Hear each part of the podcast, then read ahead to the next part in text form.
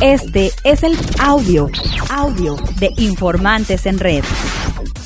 Los resultados de los perfiles obtenidos tienen plena coincidencia con las pruebas dactiloscópicas. Para la Procuraduría General de Justicia, hoy Fiscalía, no hay lugar a dudas de estos resultados. Hay la total certeza obtenida a través de los procedimientos periciales científicamente comprobables que se trata de José Moisés Sánchez Cerezo.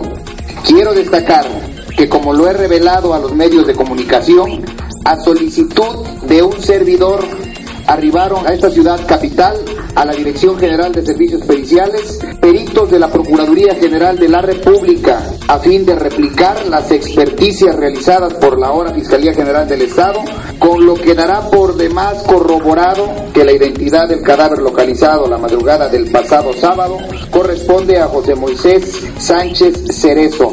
Antes de concluir, mi total agradecimiento al señor Procurador Murillo, que desde el primer momento ha cooperado a través de las distintas áreas de la Fiscalía Federal con la Procuraduría de Veracruz.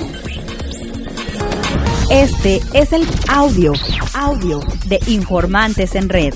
Contáctanos noticias arroba informantesenred.com. Informantes en Red.